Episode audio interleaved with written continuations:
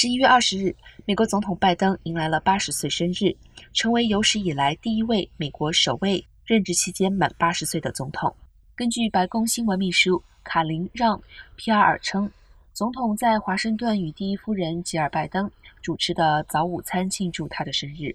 当天下午，吉尔在社交媒体发布的照片显示，拜登在家人的围绕下吹生日蜡烛。